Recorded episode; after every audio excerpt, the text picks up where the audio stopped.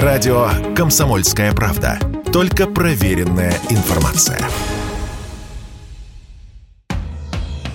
«Комсомольская правда» и компания «Супротек» представляют. Программа «Мой автомобиль».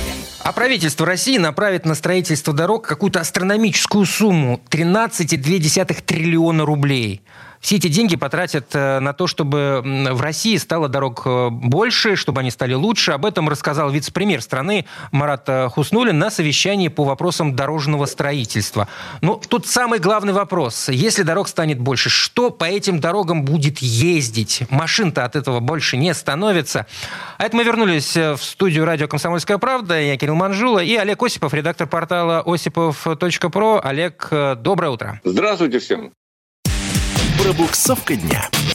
Итак, да, да, это цифра... ключевой вопрос, да, Кирилл. Да, что? Что будет ездить? Это же прекрасно, когда дорог будет? много. Это замечательно. Более того, я вам скажу, что Россия с ее огромнейшей территорией по протяженности дорог далеко не на первом месте. И не только в мире, но и в Европе. И Достаточно это большой сказать... минус, это действительно нужно туда вкладывать деньги. Это факт и неоспоримый. Неоспоримый факт, совершенно верно. И в последние годы, вот благодаря в том числе национальному проекту «Дороги России», так сказать, они, э, их стало больше, они стали лучше. Да? Но по протяженности дорожной сети мы уступаем, например, Германии. Да? Сравните территории небольшая Германия и просто огромная Россия, а протяженность дорог у нас меньше.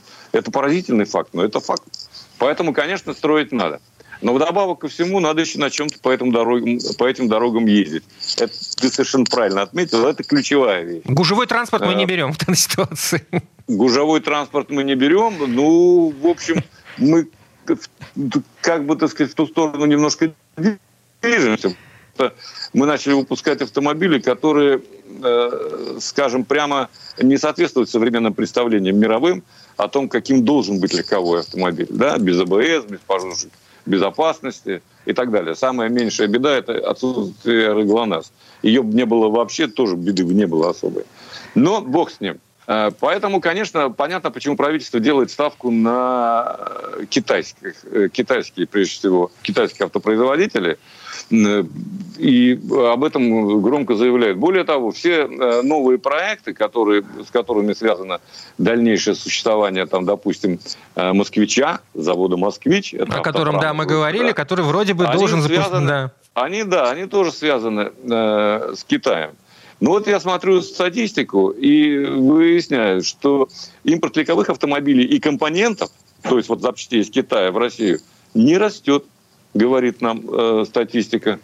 Э, правда, объясняется это как слабым спросом на российском рынке, так и сложностью с логикой. Ну, Но это на самом деле. Ну, может быть, это действительно временная вот ситуация, смотрите, да. Но смотрите, вот э, с, цифры просто любопытные весьма. Импорт легковых автомобилей из Китая сокращается апреля и в мае упал почти до 32 миллионов против 84,6 миллиона это в долларовом исчислении, да, месяцем раньше. То есть э, падение просто очевидное. Но действительно спрос уменьшается, платежеспособность тоже не особенно, так сказать, растет, мягко говоря. Поэтому э, возится все меньше и меньше. Но э, ясно, что э, готовые автомобили возят там Черри, Шанган и другие. А Джили собирает автомобили в Беларуси. Хавал, у нас. Хавейл, как они его называют, в Тульской области, да. При этом э, недавно, кстати, к слову сказать, э, Хавейл обновил э, модель Дарга, так что, может быть, еще что-нибудь интересное получим. Но все равно эти объемы, которые они продают, пока не очень велики, мягко говоря. Ну, например, Черри реализовала 455 автомобилей, заняв четвертое место после Лада, Kia и Hyundai тем не менее.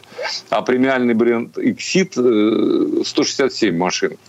Это все вот за последний, так сказать, э, месяц. Ну, вот такая ситуация. Ну, Олег, рынок в любом случае... Китайцы... Рынок, рынок находится в состоянии турбулентности.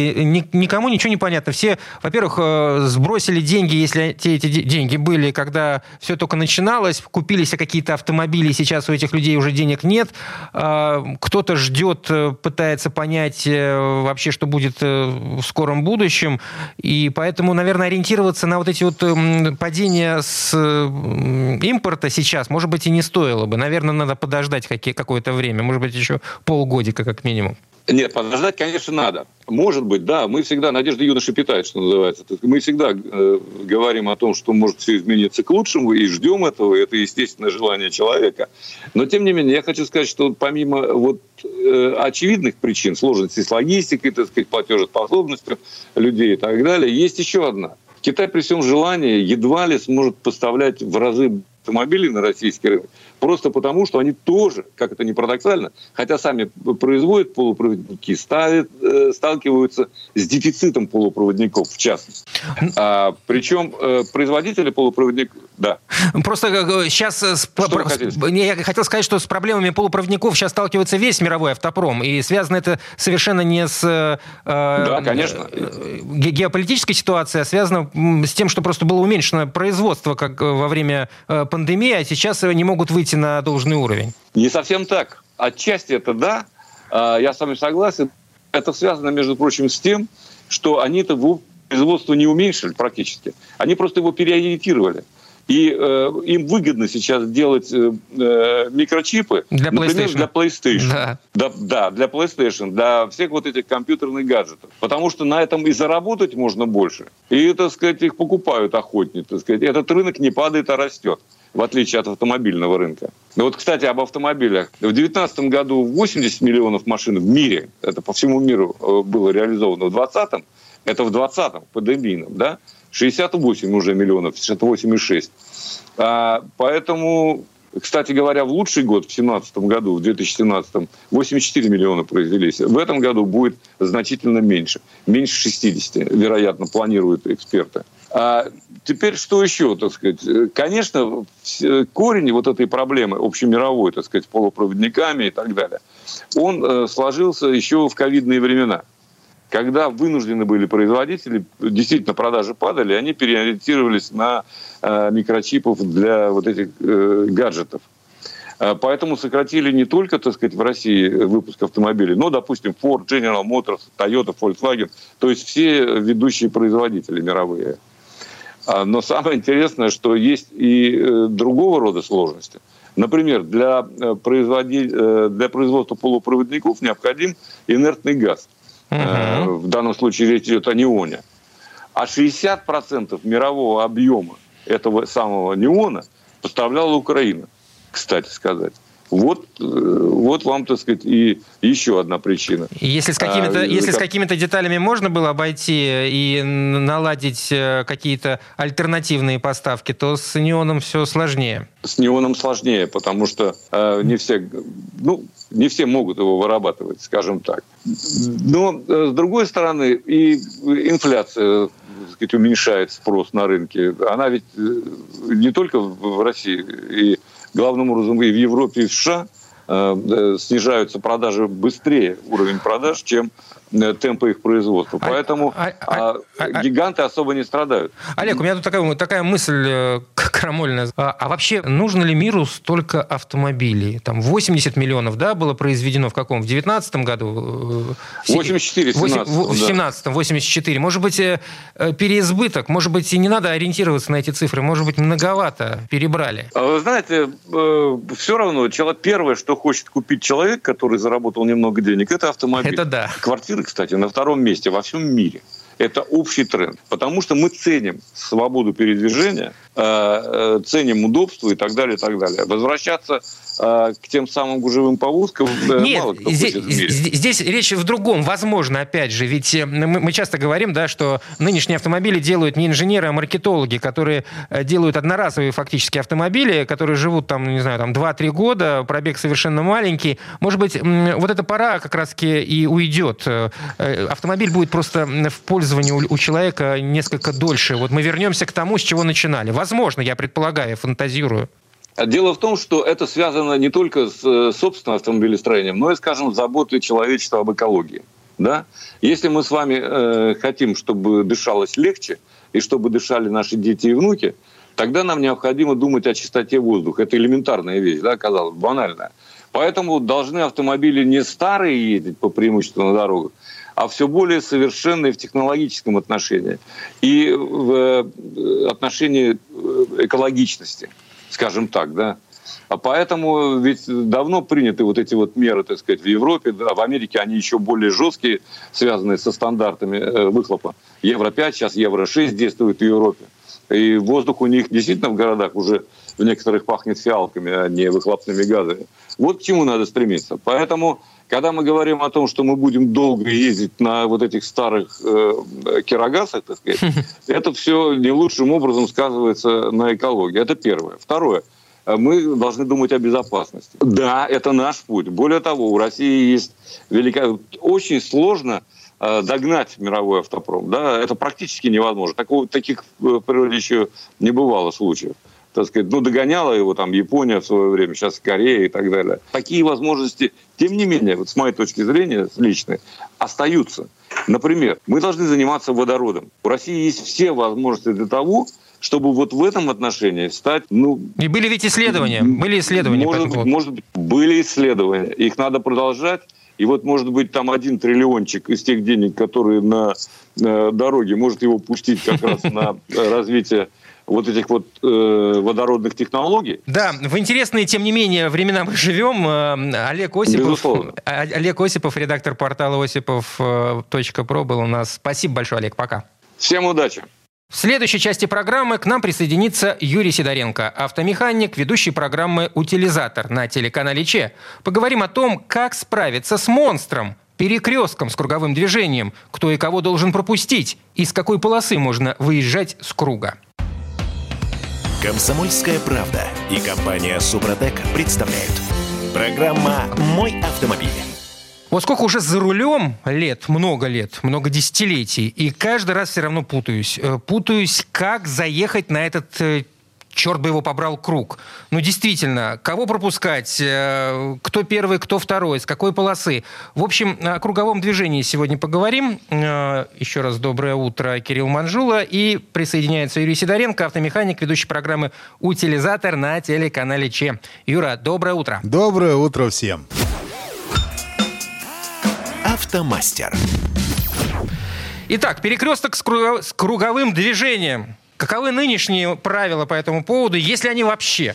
Э, слушай, ну, правила-то они, конечно, есть. Это, естественно, есть определенные правила, какие поворотники включать при въезде. Но я понял, знаешь, одно, что это реально тупик для многих автолюбителей. А это действительно тупик. А, и я в этом начал разбираться, даже объясню, с какого момента. Ну, во-первых, когда я еду с дачи, у меня есть перекресток с круговым движением, и там реально народ вот подъезжает к нему. И вот я, наверное, там иногда бывает один включая правый поворотник, потому что при въезде на перекресток с круговым движением надо обязательно включать правый поворотник. И на меня смотрят как на идиота, потому что половина из них вообще ничего не включает из водителей, половина включает левый поворотник. Вот. Потому что им по кругу потом налево. Ну да, да, да. То есть и я пытался в этом разобраться, после чего, потому что э, э, когда начал разбираться у себя в сервисе с одним из знакомых автолюбителей, чуть мы схлестнулись на эту тему. Ну, как обычно, у меня все темы выходят из жизни, грубо говоря, про которые мы говорим.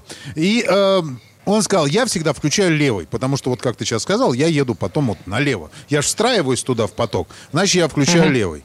Я ему объясняю, понимаешь, какая история? По правилам дорожного движения, когда увидели знак 4.3, вот это круговое движение, то есть это же это перекресток, это обычный перекресток. Вот если взять, нарисовать себе вот букву крестик, да, вы подъезжаете там снизу крестика, например, при повороте направо вы какой поворотник включаете? Естественно, правый. Ну, Вне зависимости от того, куда после вы повернете. Да, то есть вы, вы едете направо.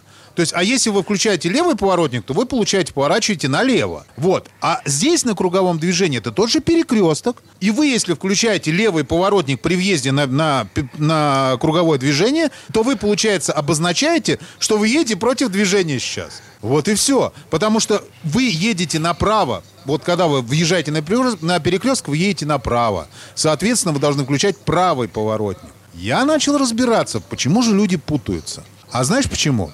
Если, на, например, вот, э, ну, правильный крестик, грубо говоря, представляет из себя перекресток с круговым движением, посередине круг, тогда там все понятно. То есть ты явно едешь направо. А вот, например, у меня с дачи, дорога, с которой я заезжаю на перекресток, она, как бы тебе сказать, она примыкает к кругу боком. То есть я, когда по нему еду, по, то есть по этой дороге еду, я въезжаю на перекресток, практически не изменяя траекторию своего движения. А при проезде перекрестка с круговым движением есть три фазы. Но про это должны в автошколе вообще объяснять, но почему-то не объясняют. Мне объясняли, я учился от военкомата в автошколе, поэтому нам там объясняли все. И э, три фазы там какие? То есть въезд на перекресток, нахождение на нем, то есть когда ты двигаешься по кругу, и потом съезд. Вот при, э, э, вот как я объяснил ситуацию с перекрестком, когда, когда траектория не изменяется, водители путают фазу въезда на перекресток и фазу нахождения на этом перекрестке.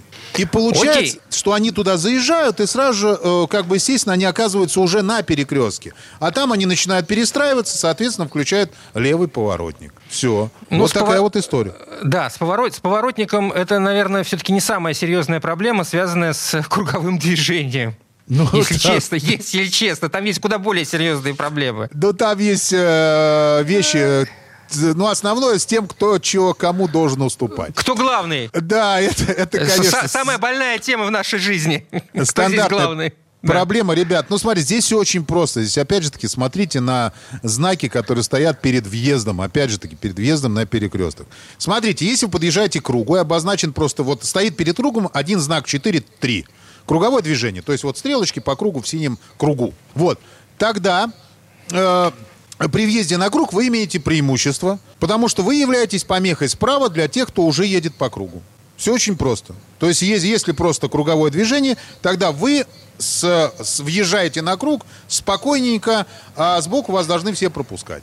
Ну, вот такая история. А вот если стоит знак 4-3, круговое движение в сочетании, например, со знаком э, 2-4 уступите дорогу, или 2-5 движение без остановки запрещено, вот при въезде, то тогда вы должны про- пропускать всех, кто находится на круге уже, всех, кто едет по кругу. Понятно, да? Да, это понятно. Тут вопрос, почему бы не сделать все просто, как э, во многих европейских странах? Круг всегда приоритетен, и тогда вот этой путаницы точно не будет. Круговое движение, ведь по большому счету, как перекресток, было изобретено для облегчения движения. То есть э, все те, кто уже э, заехал на перекресток круговой, он уже всегда в приоритете. И здесь все очень просто. Почему так Слушай, не сделать? Ну, это вопросы, наверное, Ну не, да, не это- ко- это не ко такой, мне. это риторический вопрос скорее. Мы, мы, мы никогда не ищем легких путей, я уже это понял. Это во всех областях происходит с автомобилями все, что связано. Даже тоже ОСАГО мы тоже не сделали, как оно должно быть.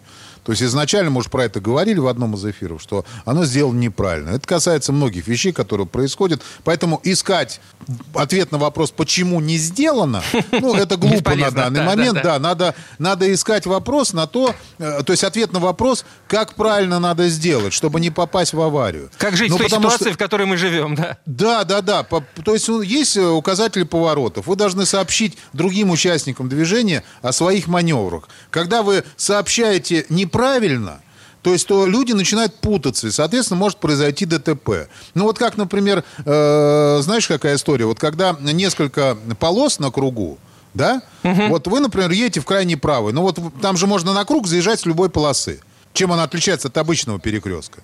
То есть, если на обычном перекрестке вы можете направо поворачивать только с правой полосы, то на круг вы можете въезжать, если, например, три полосы, и с правой, и со средней, и с крайней левой. То есть вы заехали, и дальше вы едете по кругу. Вот. Смотрите, а, ну как обычно, если круг большой, то есть, ну, люди пере- перестраиваются в крайний или там левый ряд, например, или в средний ряд. Вот. А кто-то э, выехал на круг в крайнем правом ряду, то есть на, наружней, и едет потихонечку все, едет мимо съезда, а люди, которые едут слева от него, они думают, что он сейчас будет, ну, так, поехал, потому что... Поворачивать ему- направо. Да, ну, надо в первый съезд, он сейчас нырнет. И человек думает, что он нырнет, сейчас справа от него машина, он начинает уже со второго ряда туда съезжать. Хотя он нарушает правила, по большому счету. Потому что съезд нужно осуществлять только с правого ряда. Вот, но это не вопрос, это же мы, это ж мы не понимаем. Вот. И это со мной тоже часто было, потому что я выехал, и мне надо там проехать. Ну, я не попал в крайнюю левую полосу, на моем УАЗе не очень удобно так маневрировать резко. И я в крайнем правом ряду еду. И смотрю, сбоку едет человек, он начинает меня резать, и ему надо направо попасть, а мне надо дальше проехать, другой съезд. Вот. И он начинает мне сигналить, показывать, ты что, братан, вообще не понимаешь, что ли, как ты едешь? Хотя правила-то он нарушает, потому что я у него сейчас Секунду, Юр, а, справа. а- а не оба ли вы нарушаете правила? Нет, я не нарушаю. Я могу ехать в любом из рядов. Это мое право. Но я не могу перестроиться. Не умею я перестраиваться быстро в другой ряд. Я аккуратненько двигаюсь по правому ряду. Инструктора для этого, знаешь, что говорят в автошколах? Когда вы едете вот все время в правом ряду, чтобы показать другим участникам движения, что вы не будете съезжать, вы включаете левый поворот на короткое время. То есть ага. включили, человек, который хотел пихнуться, он видел, о, нет, смотри-ка, это сейчас будет перестраиваться тогда вот я лучше, ну, как бы пропущу его, а потом за ним сверну. Секунду. Вот так нормально. Да, но очень многие круговые перекрестки в этой ситуации оборудованы э, разделением по полосам. Крайняя правая может быть только направо, например, нет? Так, перед... ну, подожди, но это я, мы говорим про, э, как сказать, э, отдельные вещи, которые происходят. Конечно, угу. если есть разделение по полосам, то мы едем по разметке. Это однозначно совершенно. Вот мы же говорим о перекрестках, которые в принципе без, вот, ну, без указания по каким полосам надо ехать угу. и куда съезжать. Вот когда этого нет, но это большинство таких перекрестков, тогда мы вот начинается вот эта путаница, кто куда едет, кто кого пропускает и так далее. Ребят, мы, естественно, э, регулируем свое движение либо знаками, которые стояли до перекрестка, либо разметкой, которая нарисована на кругу, ну, э, либо по, по правилам, если этого ничего нет, по правилам правой помехи справа. Все просто. Если вам справа кто-то мешается, значит, его надо пропустить. И нужно это себе в голове вообще, ну, уже давно отложить, э, чтобы нормально ехать. Вот. А я, знаешь, как еще рекомендую народу взять и машинками покататься. Ну вот, э, так. нарисовать круг, взять игрушечные машинки и покатать их по ну, кругу. Очень, очень, кстати, хорошо работает мозг сразу же. Кстати, ты начинаешь понимать, как чего делать. Иногда, да, стоит вспомнить о забытом из детства и поиграть в машинки. Да-да-да. Да-да-да, да, да. Только маленькие, в игрушечные машинки. С ними дешевле играть, чем потом. Вспомните правила, заодно, если дети есть, вообще они будут просто в восторге от этой игры. Там а вы будете сами там. Не те. Ну, э, Юр, давай итоги подведем по поводу круга. Что в итоге? Но в итоге мы заезжаем на круг всегда с правым поворотом, всегда. Двигаемся, находимся на круге. Э, либо вообще без поворотников, если вы не меняете полосу движения, либо регулируясь знаками, которые установлены до въезда, либо разметкой, э, которая находится на круге. Вот. А съезжаем мы всегда с правого ряда и с правым поворотником. С круга в любой съезд. То есть первый, второй, третий. И будет нам счастье. Юр, спасибо. Юрий Сидоренко, автомеханик, ведущий программы «Утилизатор» на телеканале ЧЕ. Всего доброго. Пока. Большое спасибо. Всем удачи. В следующей четверти часа у нас Федор Буцко. Поговорим о ренессансе праворульных автомобилей в России. Укрепившийся курс рубля привел к тому, что россияне стали массово возить такие машины из Японии. Комсомольская правда и компания Супротек представляют – Программа «Мой автомобиль». Ну, если так и дальше пойдет, то вскоре на дорогах России леворульные автомобили станут э, диковинкой, а мы незаметно перейдем на левостороннее движение. Укрепившийся курс рубля привел к тому, что россияне стали массово возить праворульные автомобили из Японии. Это мы вернулись в студию радио «Комсомольская правда». Я Кирилл Манжула и Федор Буцков. Федь, доброе утро. Доброе утро. Дорожные истории. Ну что, э, грозит нам Массовое, знаю, массовое нашествие. Э, слушай, ну до какой-то степени массовое уже началось. Э, я вот съездил недавно во Владивосток и был в Приморье, и мне там очень понравилось то, что я увидел на дорогах. Мне стало интересно. Вот я, я, я стал приглядываться к японским праворульным автомобилям.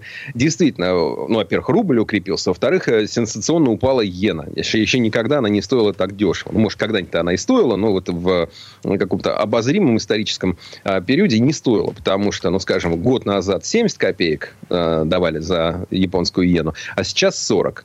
Это очень много. Ну, это очень много, раза, почти, почти в два ну, раза. Не в два, но ну, близко к тому, да.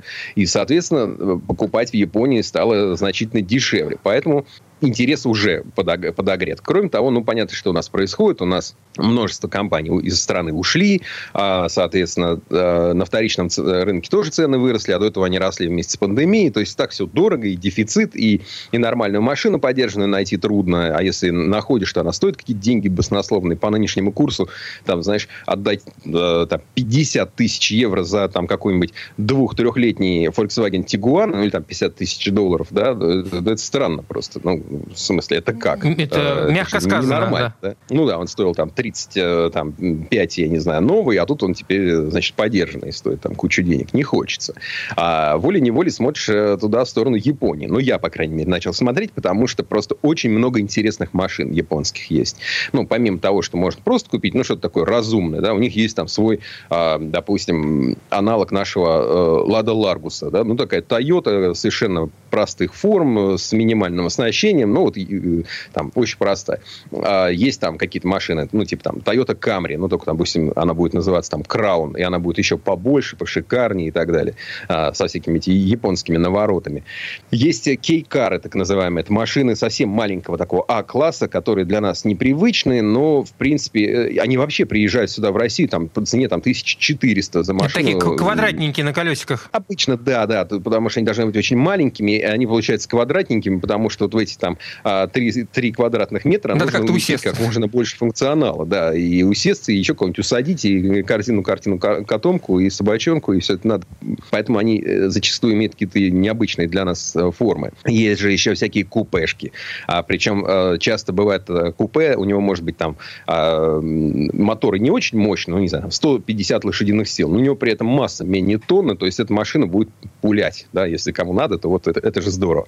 А, и понятно, что вот э, сейчас я стал приглядываться, я вижу, что на дорогах Москвы, это, конечно, субъективно, это субъективный взгляд, это не статистика, но я вижу а, довольно много праворульных машин э, с номерами новой э, серии типа 799 или 977, там вот эти, знаешь, которые, ну, то есть недавно. Недавно да, Сталин поставили их на учет. Недавно да? стали на учет. А, хотя, конечно, праворульный автопарк, это в основном Дальний Восток, там-то их вообще, ну, по статистике официальной, типа три четверти, хотя мне кажется, что на самом деле там 9 десятых их. А, а дальше, по мере удаления от Дальнего Востока и приближения к Центральной России, эта доля снижается. Ну, там в Сибири там около трети таких машин, ну и так далее.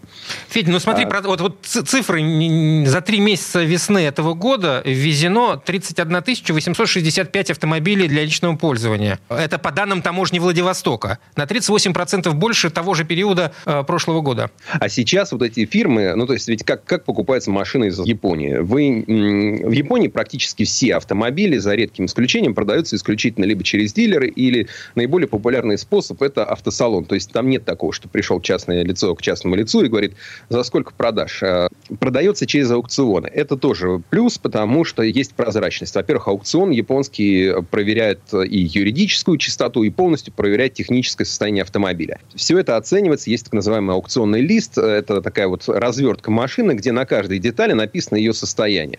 Допустим, тут есть вмятинка, а тут царапинка, тут большая царапинка, тут средненькая царапинка, тут едва заметный ремонт, тут ремонт, который лучше бы переделать, тут ремонт, которого вообще практически там, вы не увидите, ну и так далее. То есть есть, э, несмотря на то, что ты не видишь автомобиль своими глазами, но ты можешь составить себе довольно точное представление о том, что он из себя представляет. А это здорово. Конечно, есть там всякие сложности, то есть можно нарваться там на утопленника, который или в Японии утоп, или пока он, а, значит, шел а, типа, паромом до Владивостока, да, там с ним какая-то беда случилась. То есть есть, естественно, там есть множество подводных камней, но, в принципе, если вы найдете какую-то ну, вызывающую доверие, заслуживающую доверие доверия а, компанию во Владивостоке, там весь город занимается этими праворульными автомобилями, найдете того, кому можете доверять, то, в принципе, вам найдут то, что вы хотите, и вы будете заранее знать, что именно вы получите. Вот. Это довольно тоже важное преимущество. Но потом, естественно, главный понт – это а, покупать машину так называемую беспробежную, то есть именно из Японии вести. Не то, что она с правым рулем поездила там три года в Владивостоке, потом два года в Артеме, еще годик в Чите, а после этого добралась до Хабаровска, где вы ее взяли почти свежую же. Ну, естественно, не такую. Естественно, только из Японии, без эксплуатации по России. Все всегда подчеркивают, что вот она ездила по японским дорогам, на японском бензине и так далее, и так далее. Ну, и важно то, а... что, в общем-то, выгода от покупки от 2 до 3 миллионов рублей, говорят специалисты. Смотря какая машина, естественно, понятное дело, что зависит. Ну, действительно, вот, э, скажем, э, Nissan там... Э, я вот себе сейчас вот всерьез начал думать, не купить ли мне электромобиль Nissan Leaf, да, потому что я живу в Москве, здесь парковка и по 300 380, а где у меня у ребенка детский сад, там 450 рублей в час она стоит. А на электромобиле бесплатно. Даже сегодня звонил специально, значит, э, в этот самый транспортный отдел э, московского правительства, что точно ли вы мне дадите разрешение на бесплатную парковку на электромобиль? Говорят, да, дадим. А какая-то специальная, какое-то обозначение какое-то наклеивается на автомобиль? Нет, они просто сами в базе у себя видят, что это машина ага. электрическая, ничего клеить не нужно. И вот, соответственно, ну там трехлетний Nissan Leaf с достаточно приличного размера батареи на 40 киловатт-час стоит миллион триста, миллион четыреста. Э, это цена, э, за которую его можно купить э, в Японии, довести и растаможить. Да? То есть ну, цена в Владивостоке. К этому нужно добавить 100 тысяч доставку до центральной, так сказать, России. Да? И еще ну, по полтиннику тебя возьмут за кнопку «Эра ГЛОНАСС». Я с надеждой думаю, может, ее отменили уже. Все равно же нет. Нет, еще не отменили отменили. дальневосточная прописка, отменили. Ну, там просто ГЛОНАСС не работает, на спутнике не покрывает, понимаешь? Вот. А если у тебя нет дальневосточной прописки, то еще 50 тысяч за ГЛОНАСС. Ну и ждать, конечно, пару месяцев. Ну, я, кстати, думал, а, что вот дороже так. будет доставка с Дальнего Востока до Центральной России. 100 тысяч – это, в общем, не такие большие деньги, ну, учитывая расстояние. Ну да, там 7 машин встают на автовоз, вот он едет, везет и так далее. Конечно, есть минусы, надо не забывать. Есть, э, есть ряд минусов э, от управления машиной с правым рулем рулем. Ну, каким-то вы быстро довольно при, привыкнете. Ну, например, э, к тому, что вот поворотники и дворники, вот эти рычажки на, под рулем, они на противоположных сторонах стоят, да, то есть там, где у нормальной, привычной нам машины поворотники, там будут дворники. То есть первое время при попытке повернуть вы будете включать а, на автомате. наоборот. А, естественно, что вот управлять там рычагом коробки передач, в принципе, левой рукой не проблема, потому что в основном все с автоматом. Ну, включил ты уже свой драйв, но потом поставишь паркинг. Нет, я не вижу тут особенной сложности. Тут вопрос, если в таком массовом количестве будут появляться авто, праворульные автомобили, э, не повысит ли это дорожное, количество дорожных происшествий? Да, вот тут мы переходим к минусам, которые вот, на самом деле более существенны, потому что все-таки э, нужно привыкнуть, где твой автомобиль находится на полосе, вот, вот где ты находишься, где твое лицо, где ты смотришь и где у тебя габариты твоей машины, чтобы не получилось, что вы едете по привычке, там, жметесь, так сказать, к левому э, краю полосы, при этом у вас э, на самом деле левая сторона уже в соседнюю выехала.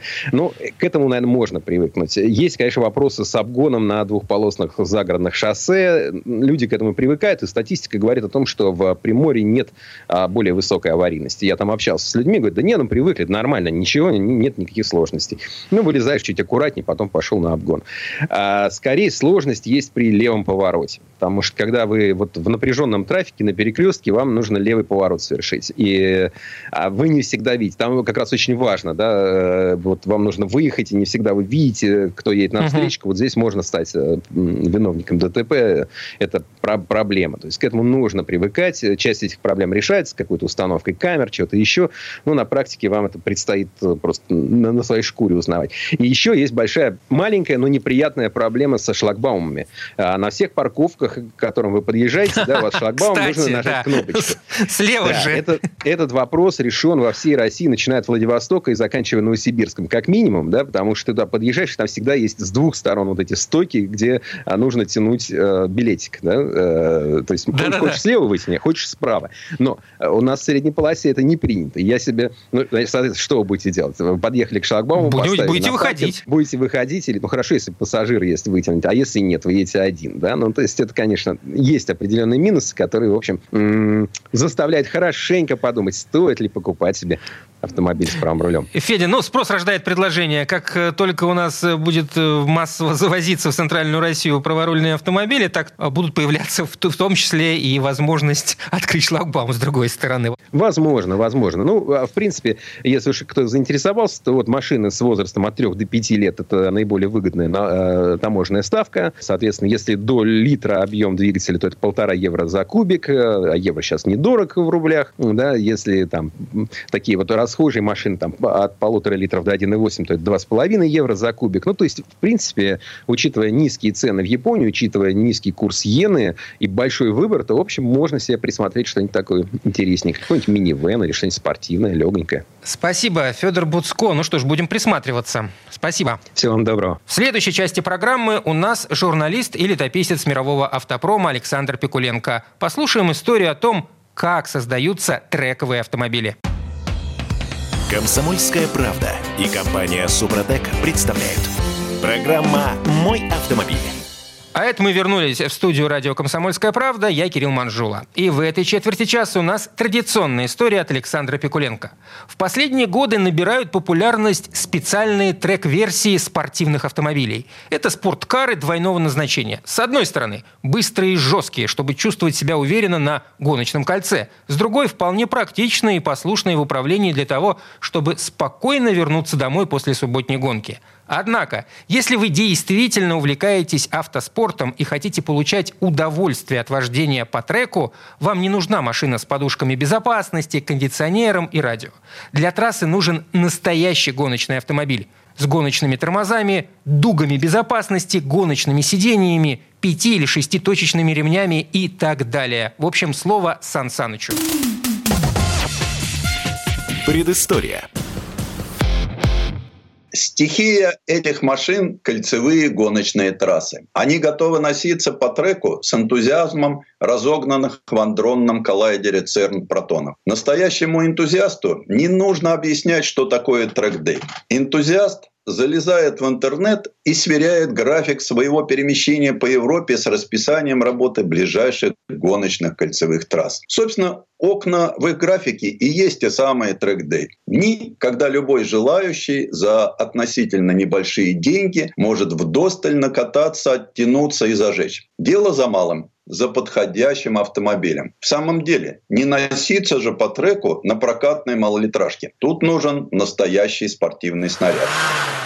Сразу отметем болиды Формула-1 и формул поменьше. Это все равно, как пилотировать истребитель пятого поколения, при том, что и управление легкомоторным частным самолетом занятие не из простых. Впрочем, продолжим аналогию. Обрести навыки спортивной езды по треку все равно, что из-за руля автомобиля пересесть за штурвал какой-нибудь Цесны. На гонке Формула-1 лучше всего смотреть. Причем смотреть по телевизору, с комментарием специалиста и повторами наиболее острых моментов моментов. Все прочие способы не более чем ярмарка тщеславия, искусственно раздутый рекламный ажиотаж. Не верьте рекламе. Например, когда расхваливают новый автомобиль за очередную сотню лошадиных сил под капотом. Избыток мощности способен испортить все впечатления от посещения трека точно так же, как потный тренер от занятий в фитнес-центре. Катание на закрытой трассе на уикенд – это тот же фитнес. Никаких надрывающих здоровье рекордов. Пот сугубо в рамках рамках предписанного личным врачом похудения. И все же об автомобилях. Сама по себе мощность беспомощна. Простой пример. Машине приходится преодолевать сопротивление воздушной среды. Оно с двукратным увеличением скорости возрастает в 4 раза. При этом затраты мощности на его преодоление в целых 8 раз. Могучий тысячесильный Bugatti Veyron на своей максимальной скорости в 407 км в час тратит, собственно, движение вперед только несколько десятков лошадиных сил. Остальные лошадки борются с атмосферой и другими сдерживающими факторами. Физика. На извилистом треке могучий Bugatti Veyron не будет иметь шансов против легкого и маневренного автомобиля. На таком и тормозить перед поворотами можно позже, и сами виражи проходить быстрее, и распускать машину, то есть давать газ и выпрямлять траекторию получится раньше. Всему причиной отсутствие лишних килограммов. Кондиционер, мультиконтурное кожаное кресло, навигационная система, всевозможные хитроумные умные электронные помощники. Это совершенно бесполезные на гоночном треке килограммы массы. Так что не слушайте рекламу. Вот почему профессионалы оперируют не номинальной мощностью, а удельной в отношении на единицу массы. Посчитаешь, и невольно сердце вздрогнет от волнения. У этой малышки с двигателем от малолитражки возможности почище, чем у легендарного Вейрона.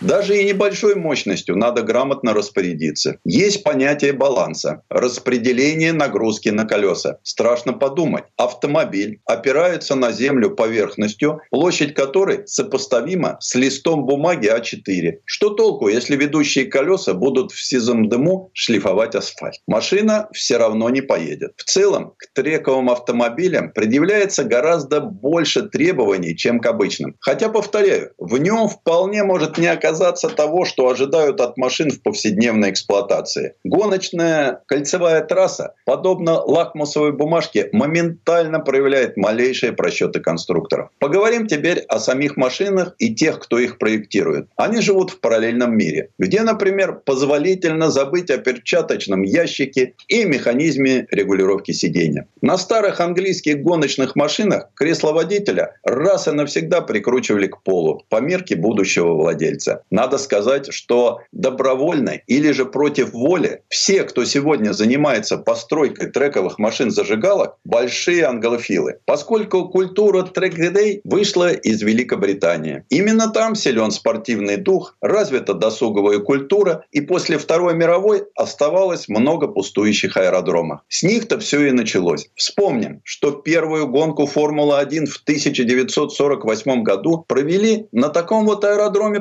подскока, рядом с деревушкой Сильверстоун. Отставные американские пилоты забирали с собой домой так полюбившиеся им и настолько не похожие на типичные изделия американского автопрома юркие и легкие британские машинки. Необычное хобби прижилось на крупнейшем в мире автомобильном рынке. Дальше в дело популяризации домашних гонок включилась могучая пропагандистская машина американского образа жизни. Это, так сказать, предыстория.